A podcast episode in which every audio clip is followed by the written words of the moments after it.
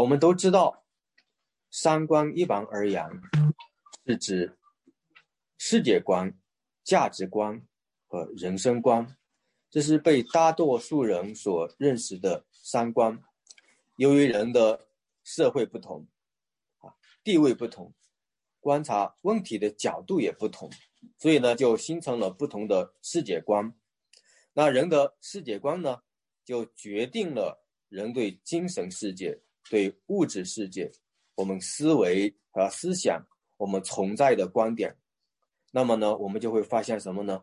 世界观也决定了我们人类生存的一个目的、价值、意义的看法的不一样啊！求主真的是让我们看到了，在这个世界上，我们该如何来面对我们的信仰啊？人生观呢，是被宇宙观决定与制约的。人对宇宙世界的认识，就产生了人生观啊，也决定了人生价值的追求和我们人活着的一个意义。那么，我们回到希伯来书啊，以色列民族有他们独特的信仰啊，这一个独一神的信仰，重新构建了他们对宇宙、对人生、对价值追求的趋向。信仰用不同的视野。重新确定了他们的身份与价值判断，他们是亚伯拉罕的后裔，耶和华独一的神与他们的先祖有深深的盟约关系。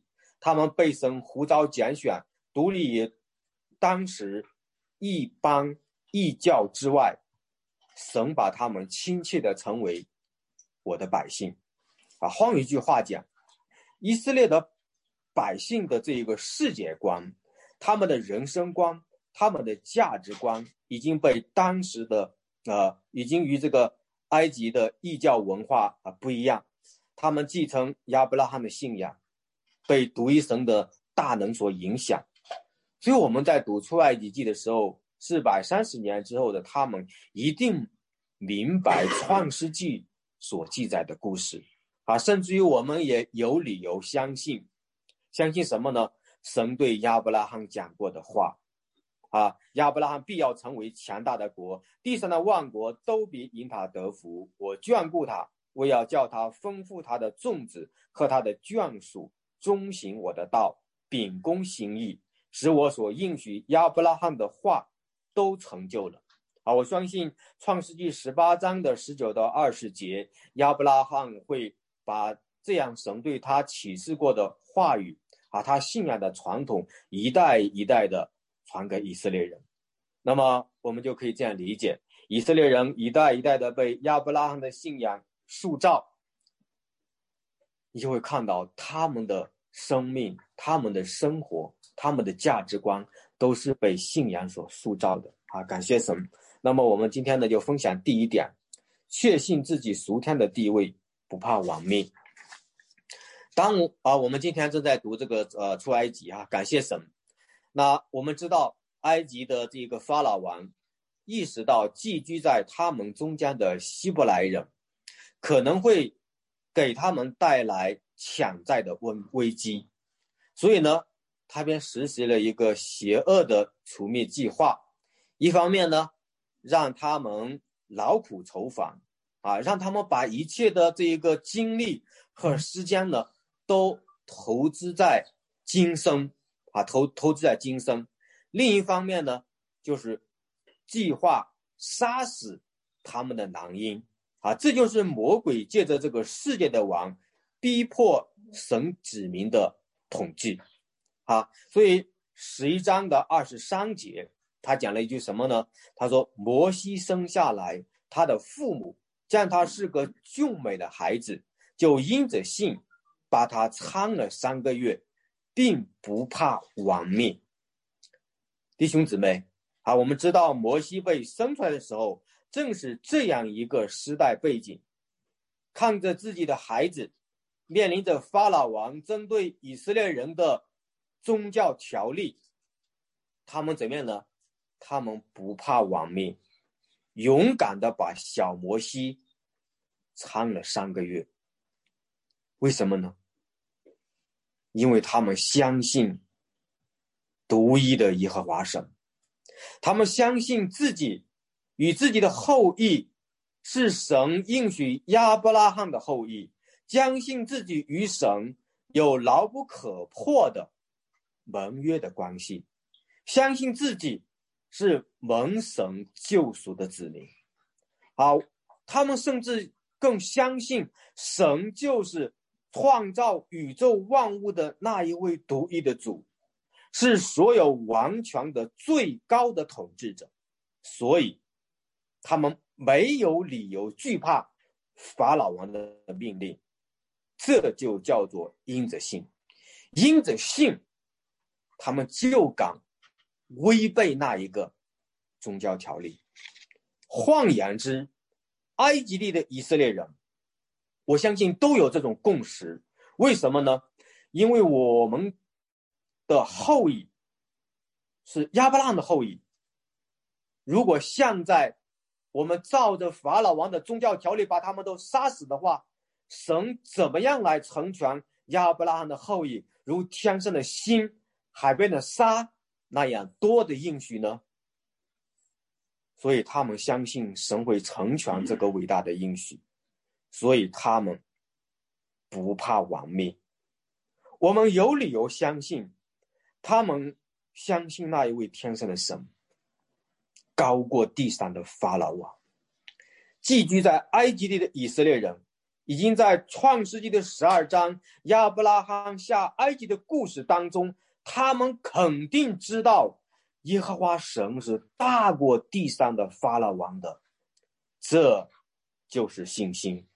所以，摩西的父母生下摩西，他们就。不怕亡命，这就是信心啊！求生真的是帮助我们，在这一个我们教会啊，中国教会物理空间不断的被压缩的时代，不断的被压缩的背景里边，基督的教会该如何在这个地方生存？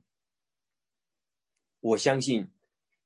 我们有理由来效仿摩西的父母，他们不怕亡命啊！所以在圣经上，但以理也是这样宣告的。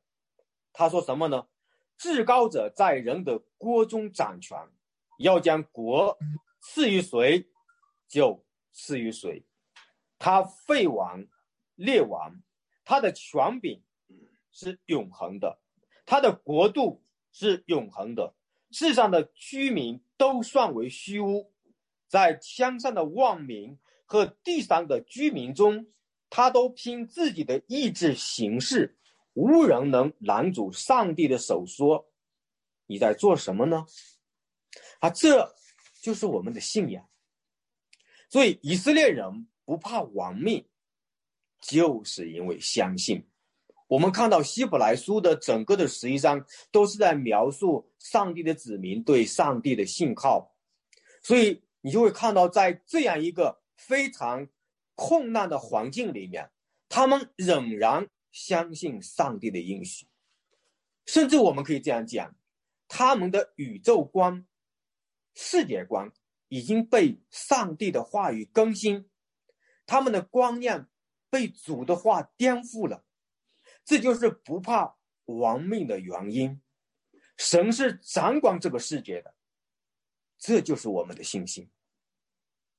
所以，让我来挑战我们大家：你对神有信心吗？你惧怕这一个世界的王吗？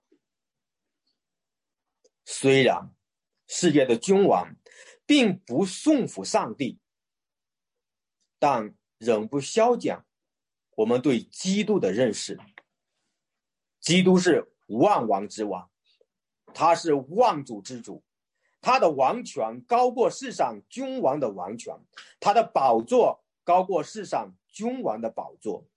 那更高的宝座上面坐的是耶和华神，他是我们的神，他不是他们的神。这是我们的宣告，这是我们的信仰。在上有权柄的，圣经告诉我们说，人人都当顺服他，因为没有权柄不是出于上帝的，凡掌权的都是上帝所命的。我们知道一切的权利最终都来自那位坐宝座上的上帝。我们顺服执政掌权的是因为神。然而，当君王违背上帝的命令，抵挡上帝的道，逼迫主耶稣基督的教会的时候，神借着使徒告诉我们说：“你们当顺从神，不顺从人。”是应当的，因为天上做宝座的比地上做宝座的更大、更高，所以，我们有胆量在世上宣告，在地上宣告说，我们不怕亡命。求主保守我们的心灵，我们的良心已经被基督的宝血洗净。只有当一个人的良心顺服神与他的话语时，这个人才是真正的顺服。当地上的君王用权力抵挡主、逼迫主的教会，就是在抵挡上帝。我们因着福音救赎的身份，不但不怕亡命，还有使命和责任，劝勉他们悔改。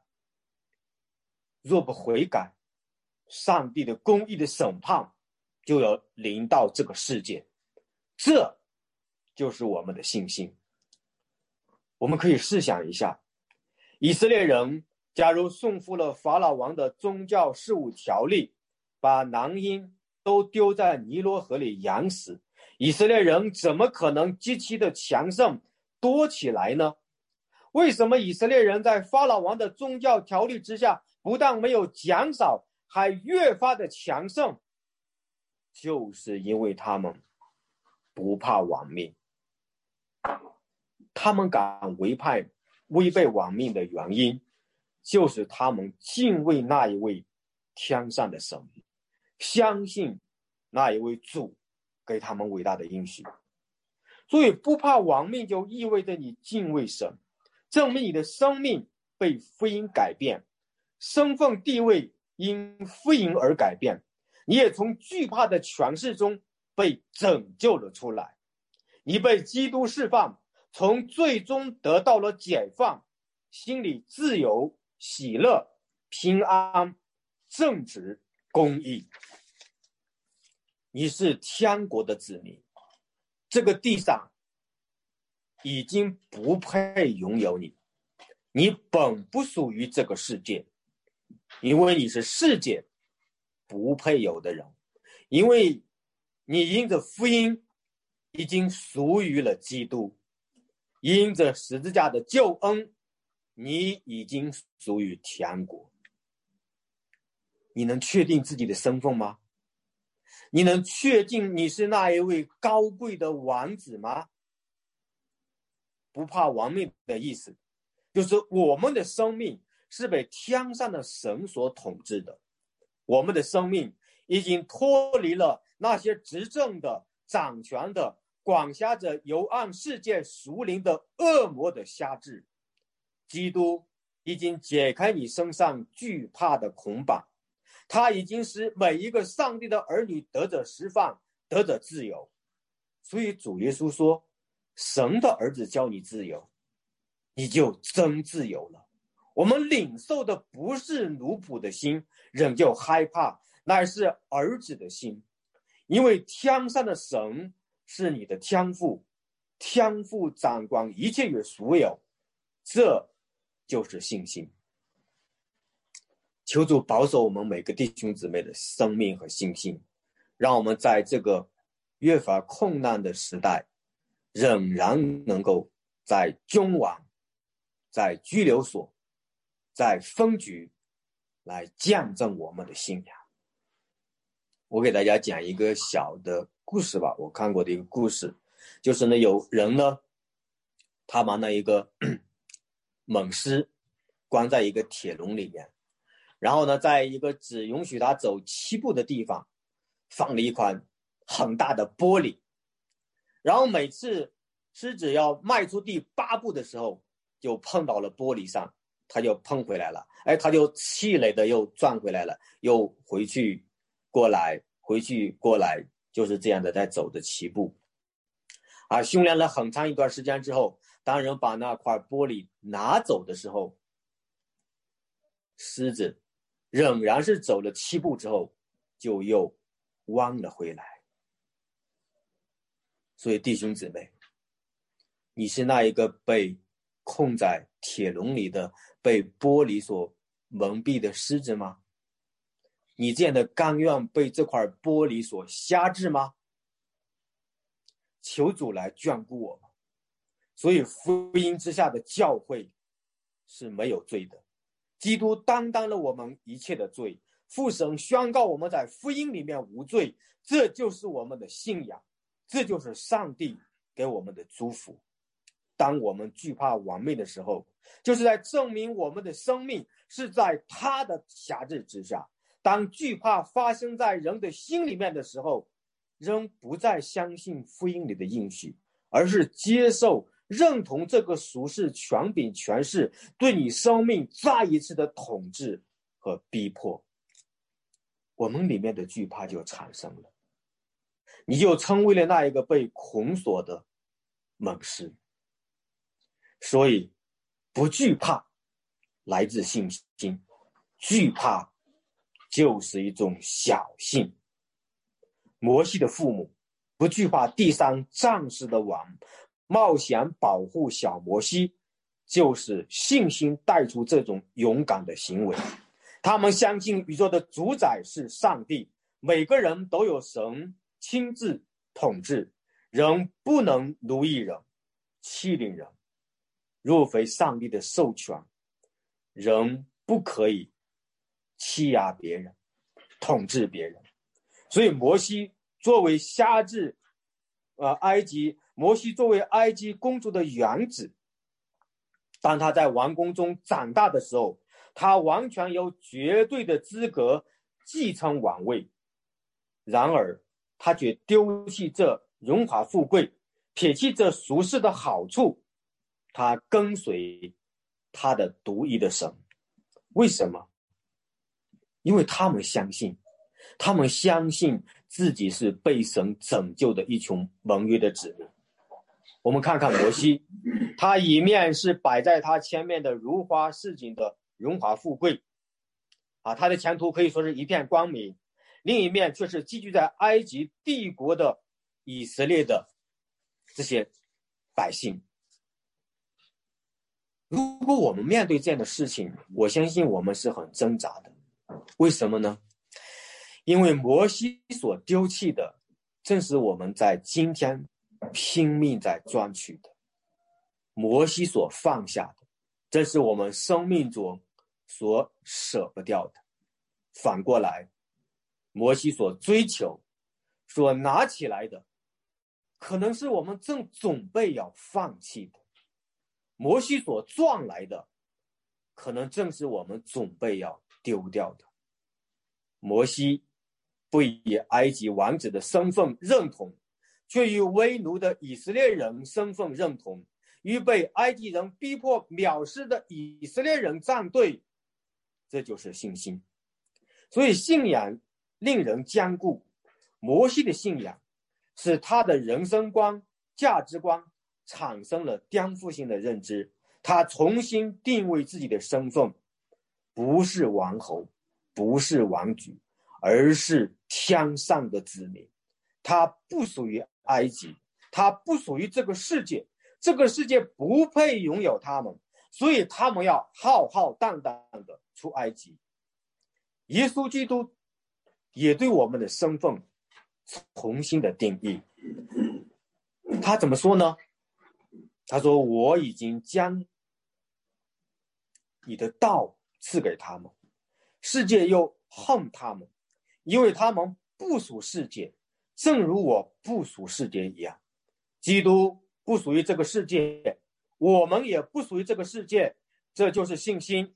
基督被逼迫，我们也被逼迫；基督被羞辱，我们也会经历羞辱。”因为这个世界不配拥有你和我。生荣耀的灵常与我们同在。基督看为摩西看为为基督受的凌辱，比埃及的财物更宝贵，因他想望所要得的赏赐。摩西做了一个大胆的抉择，抛弃自己能获得的世上的短暂的享乐。选择了与上帝的百姓认同，与他们一同承受苦难和凌辱，因为基督也是从高处降卑，为我们而受苦。基督能忍耐，可以去承受现在的苦难，是他用一信心看见了将来那一位荣耀主的赏赐。他仰望上帝给他的赐福，他现在虽然没有看见，没有得到。所以他就忍耐等候，这就是信心。他羡慕另一个世界对他的奖赏，而不是这个世界的奖赏。这个信心支撑他选择今生去承受苦难，因为他知道自己不属于今生，不属于这个世界，而是属于永恒，属于那永远的国度。所以，他不怕亡路，浩浩荡荡、理直气壮的。带着同胞出埃及，摩西因信改变了自己的追求，他的生命的价值也随之而改变。福音也同样的改变我们的价值取向。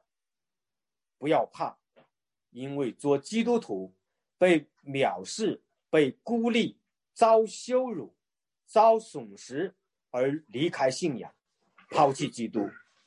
啊，特别是我们现今所处的环境，好，我们看到了基督的信仰会被边缘化，信仰被敌对、被误会、被挑战、被甩锅，使我我们在这个时代因着基督蒙羞受辱，但是我们深信。也证明自己不属于这个世界，世界不配拥有我们。我们将信主掌管这个世界，世界使用和使用着我们，世界呢也正在因着我们啊，因着上帝对教会的呼召而定这个世界的罪。求神来帮助我们，让我们真的有一个。因信而勇敢的心，在基督里面为着福音而活，在这个世界上为主而活。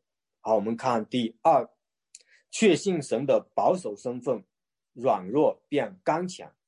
而二十八到三十四节，我们看到的是一段神的子民得胜的好消息。而我们知道，世界与历史呢，它就是一个大舞台。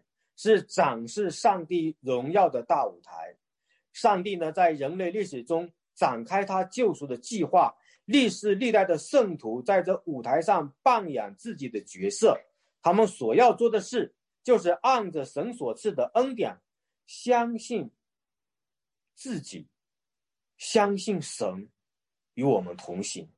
啊，希伯来书呢，从救赎历史的脉络，从亚伯拉罕的应许开始。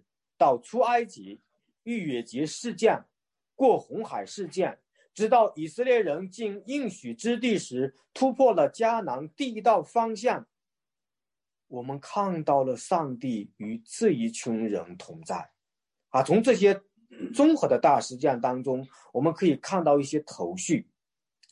神的荣耀与他的百姓同在。啊，每一个事件中，神都使他们的危机。称为转机，使他们得胜；生使他的仇敌，就是上帝的儿女的仇敌，统统的失败；生使自己的百姓得胜，使仇敌失败蒙羞，因为他们勇敢的站立在神的面前，他们因着信仰服侍上帝，降临上帝的国度，而神保守了属于自己的弱小的群体。攻击粉碎了世界上大多数不属于他的敌人，所以经文上说：“我何必再说呢？若要一一的细说，时间就不够了。”他们因着信制服了敌国，行了公义，得了应许，堵了狮子的口，制服了敌国，就是指大卫王南征北战，建立了以色列国家。行了公义，我们就可以知道，那就是相知的侍奉。得了应许，堵了狮子的口，我们可以理解，那就是当义里的三个朋友，呃，当义里的遭遇。啊，灭了烈火的猛士呢，就是当义里的三个朋友的故事。啊，脱了刀剑的锋刃，就是天主，呃，天使帮助了西西家王战胜了亚述大军，杀死了十八万五千人的那一个非常精彩的故事。这都是神的子民所面对的敌人，都是比自己强大的、强盛的势力，但神却使他们得胜。神不喜欢人的腿快，马的力大，经常是使用一些软弱卑微的器皿，成就他的大事。啊，所以我们就会看到什么呢？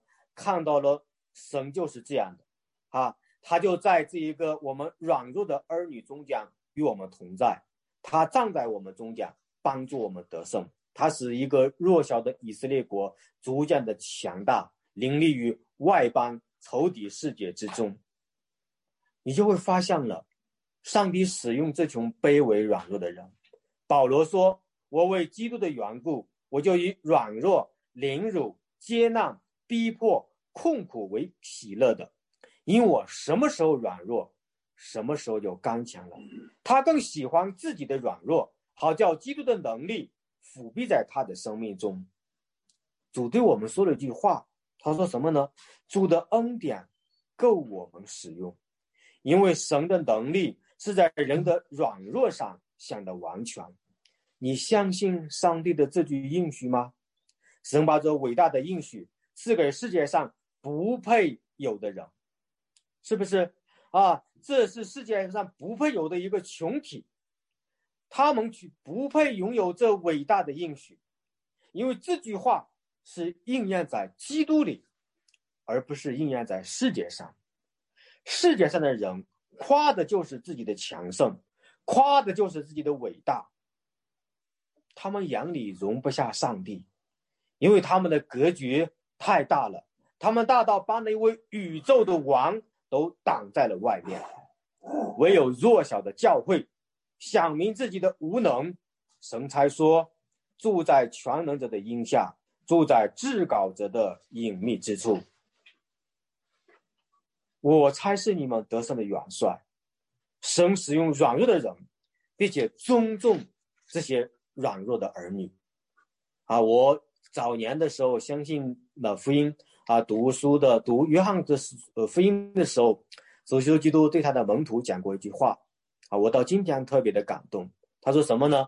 他说：“若有人要服侍我。”就当跟从我，我在哪里，服侍我的人也要在哪里。若有人服侍我，我父必尊重他。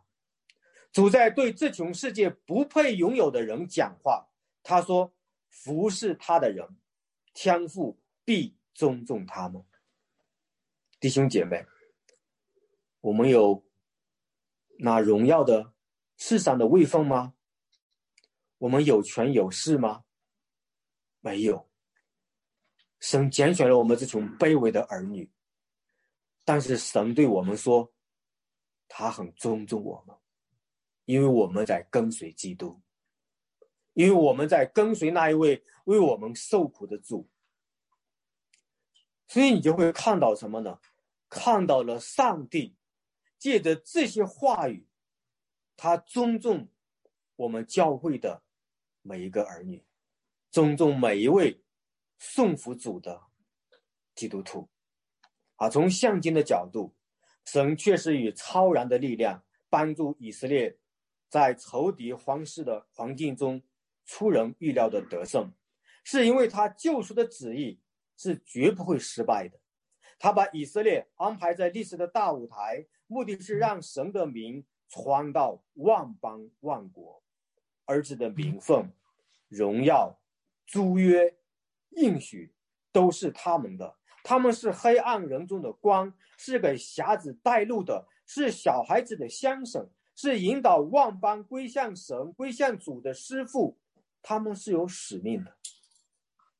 所以我们相信，现在地上每一间教会，包括兄城教会，主都赋予他们光荣的使命。主让教会进入一座城市，就是让黑暗中的百姓看见生命的大光。地上的教会重到基督的再来。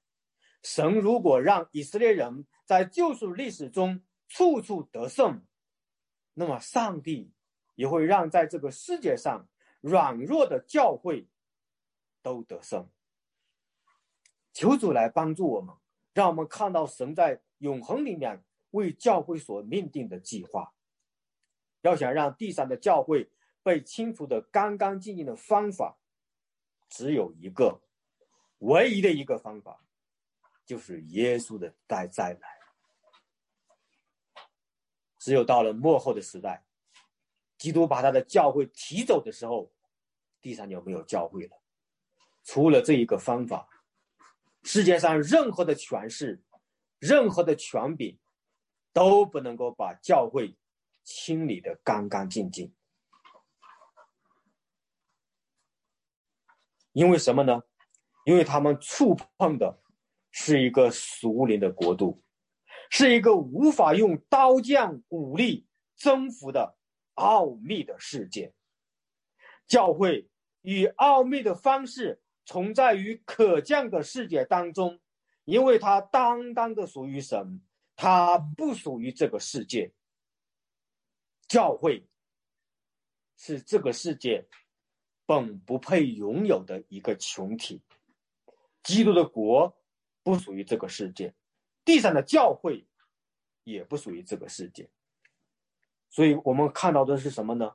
看到的是上帝当当的与他的教会同在。而我们看第三，确信。不属世界的人生都要得着。基督徒作为上帝在基督里拣选的生命的共同体，他们活在这个世界上，就是一群天路客。他们虽然活在世上，俗世的有时俗世的各种的身份和地位，但这永恒的身份，他们仍然是属天的。所以圣经称他们就是。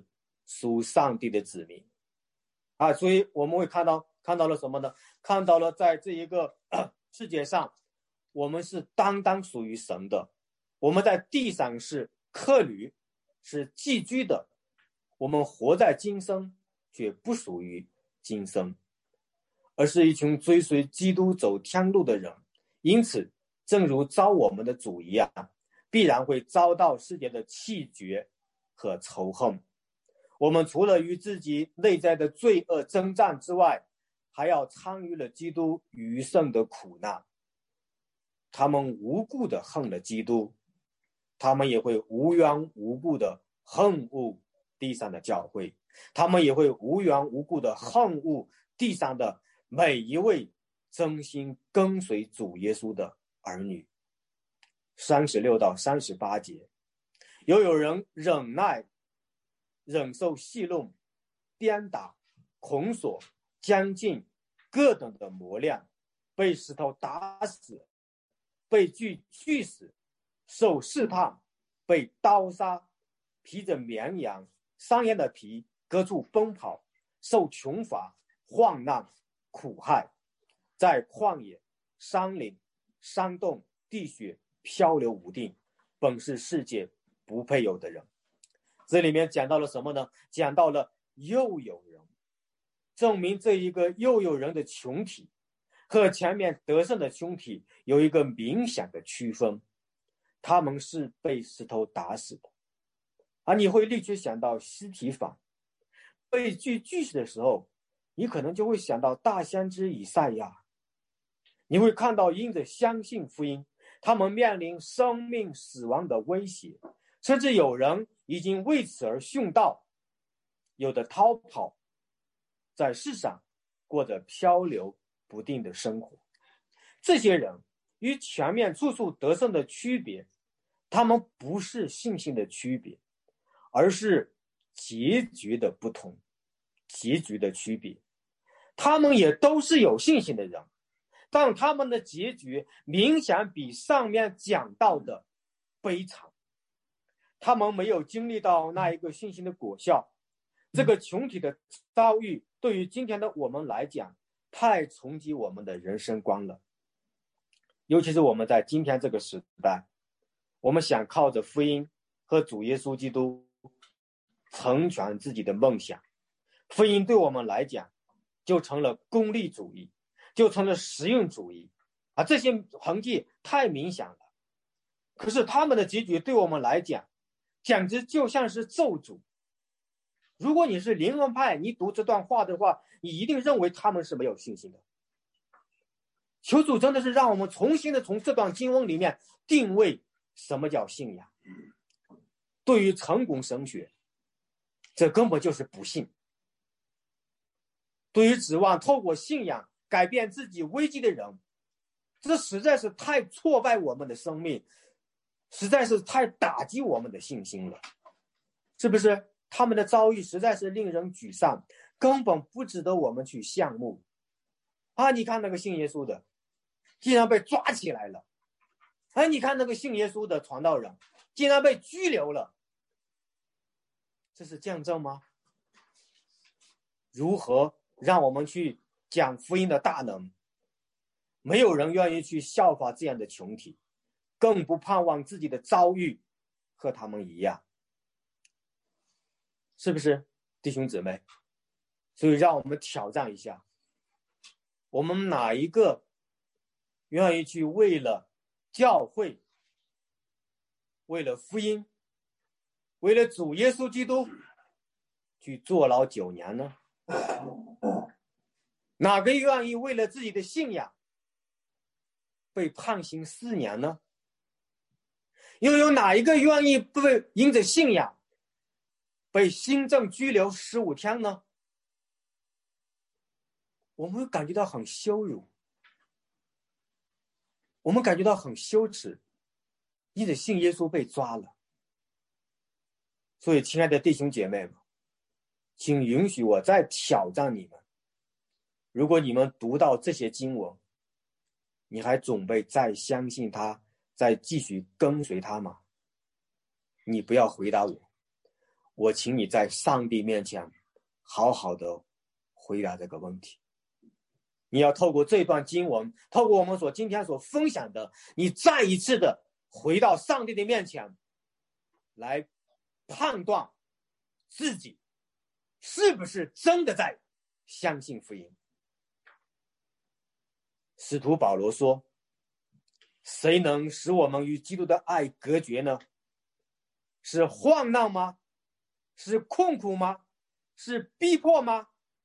是饥饿吗？是赤身露体吗？是危险吗？是刀剑吗？”圣经上已经讲过了，我们为主耶稣。和福音的原因，终日被杀，人看我们如将宰的羊，他们不义的对待我们，没有原则的判你为有罪，随心所欲的抓你们走。然而，靠着外爱我们的主，在这一切的事上已经得胜了，已经有余了。希伯来的信徒，自从蒙恩信主以后。就遭遇各种征战的苦难，他们被人毁谤，成了别人的笑料；他们的产业被人非法的占据，他们甘心忍受、忍耐了这些困难，因为知道自己有更美苍穹的家业在天上。换言之，他们是世上不配有的人，是这个世界上不配得到的人。更因为他们有更美的荣耀的复活，这就是希伯来书十一章讲到的信心。所以弟兄姊妹，现在你是否确认你自己现在就是一个世界不配有的人？你有没有这样的身份？你有没有一个更伟大的盼望？说我要复活，有吗？如果你确认这两个记号，你就是属于上帝的子民。所以面对试炼，就是你自己考验你自己信仰的时候，也是你测验自己到底在不在相信福音的时候。求神触动我们的心，求神失去我们的虚伪，把我们的心端到耶稣面前，问自己：我真的在信吗？希伯来书描述的这些经历，我有没有经历过？面对这些可怕的耻辱、可怕的逼迫，面对生命的危险，我又没有真心的跟随主？摩西的父母不怕亡命，因为他们不属于这个世界。你怕地上的亡命吗？求主挑战我们每个人。所以信心不是这个世界的，而是穿越时空，直到神永恒的应许。山西是宣教士流血最多的地方。我们今天所领受的福音。与他们的宝血密不可分啊！非常的感谢主啊！今年我才明白了，其实我们所信的福音与宣教是有密切的关系，因为没有当时宣教士对这片土地的福音的播撒，我们今天怎么能够信福音呢？是不是？所以在这个意义上。我们都继承了那一个薛的种子，他们现在虽然死了，但阴性仍旧在继续说话。雄虎约线的屠刀，让他们的信仰更有光芒。我在思考那句话：什么叫生的伟大，死的光荣？我觉得只有宣教士这些流血的宣教士，才真正配得上这句豪言壮语。这群人是世界上不配有的人，因为他们有更美的复活。这群神，这群人是神使用了他们的血，软化了这片刚硬的地图。这就是神的方法。伤心的教会，凶城教会。就站在这片流血的土地上，我们继承了宣教士的血，我们还需要流血，这就是我们的使命。世界对于他们来讲毫无价值，失去了世上所有也也无所谓。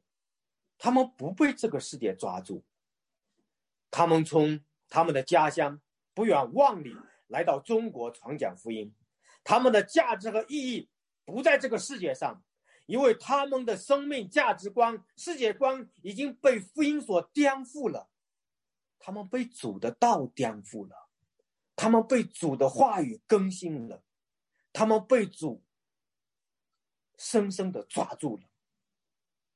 他们不属于这个世界，这个世界不配有他们。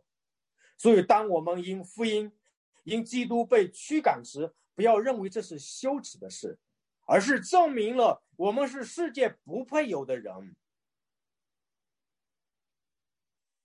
如果平安警院今天驱逐了我们，那个地方就不配拥有这个群体。如果太原是在拒绝驱逐主耶稣基督的教会，就证明这个地方不配拥有主耶稣基督的教会。但是翻过来，我们仍然要因着不怕亡命，在这块不配的地方，寻找那些配进天国的人，这就是我们的使命。这些人都因着信得了美好的证据。却仍为得着所应许的，因为神赐给我们预备了更美的事，叫他们若不与我们同德，就不能完全。先祖们到现在还没有得到所应许的永恒的产业，但他们仍因信活在这个盼望当中。虽然还没有经历将来永恒的奖赏，但他们在今生有神的应许，因为神有一个更美的计划，让他们与我们一同到主耶稣基督再来的时候奖赏我们。基督成全的救赎的果效必须成就在他所选定的所有的人身上，一个也不落下。这就是上帝完全的救恩。我们现在要做的，就是透过信心得着上帝的应许，忍耐等候神所讲的完全的应验。神要把他自己所预定的美意，在日期满足的时候，使天上地上一切所有的都在基督里面圆满成功，同归于一。所有上帝的儿女在那个时候都会完美。我们与他们。一起进入上帝的荣耀，这是一个群体，不是两个群体；这是一个教会，不是两个教会，而是整个基督国度的整体。如果里面缺一个张弟兄，缺一个李姐妹，这个日子就不算完美。神就会说：“等一下，再等一下，那个熊城的刘姊妹还没有来。”我们要再等一等她，等她来了，我们一同完全得上帝那荣耀的奖赏。所以，神在基督里为世界不配的人预备了更美的事。摩西银信看见了这更大的赏赐，甘心与上帝的百姓受苦。妓女拉哈因信把自己从同胞中分别了出来。王弥道前辈。因信甘愿被捆锁，杨新飞前辈因信将在将近中度过了自己的青春年华。这些人因信得了美好的证据，他们现在在天上欢聚一堂，正等着我们得胜，好与我们一同承受那美好的应许，那荣耀的复活。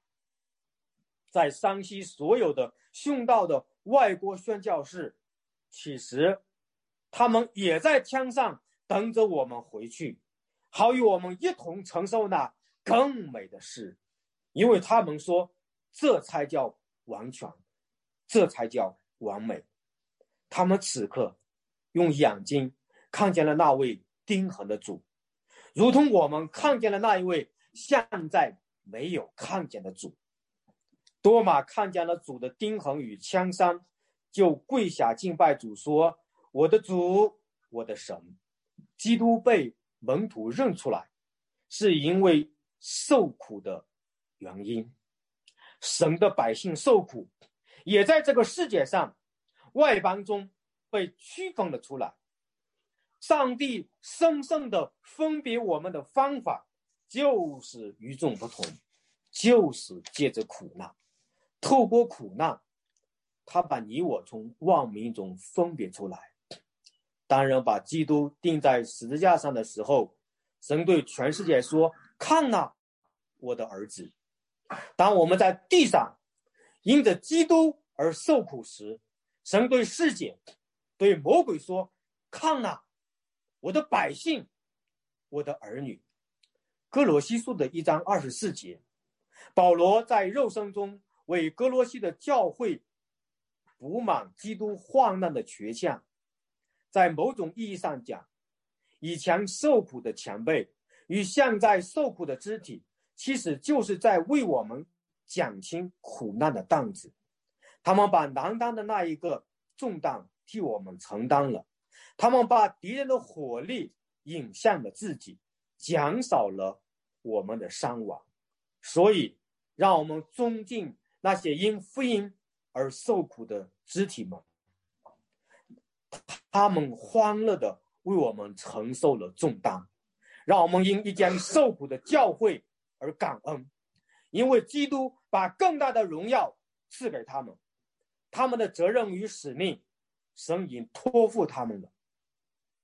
求主帮助我们，让我们因着有这样的教会而欢呼而喜乐。因有这样的肢体，而感恩，我们不以这样的人群为羞耻，我们不以这样的教会而羞耻，因为他们是这个世界不配有的群体。感谢神，愿神的话语在我们的中间塑造我们，让我们知道，我们一直苦难，我们不是这个世界的人，不属于这个世界。愿上帝祝福我们。好，感谢主，让我们来做一个祷告。慈爱的天父，我们感谢你，主啊，谢谢你如此的爱我们，因着你的福音。因着你的救赎，因着你天上那永远的爱，你把我们从这个世界，从魔鬼，从罪恶，从惧怕当中当当的分别出来，让我们成为这个世界本不配有的群体，让我们当当的属于那一个永远的国度。主啊，你赐给我们这样永恒的盼望，我们感谢你，我们敬拜你。你是我们的主，你是我们的神，你是那一位主啊，永远的带领我们得胜，永远的带领我们征战的主。主啊，在这个时候，求主你保守兄城教会的每一位弟兄姊妹，你也保守在这个世界上因着你的名被逼迫的每一间教会、每一个儿女、每一个牧者、每一个传道人。愿我们都知道，你在我们身上。烙了一个特别的印记，就是因着这些的逼迫，因着我们的苦难受苦，我们相信，我们知道，我们是这这个世界不配拥有的人。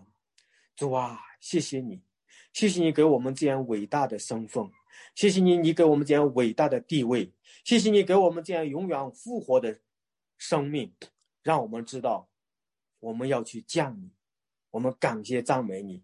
愿你的荣耀的名在我们的中彰中间彰显伟大，主啊，愿你荣耀的灵常与我们同在，常与你在这个世界上受苦的儿女们同在。听我们的祷告，是奉主耶稣基督的圣名，阿门。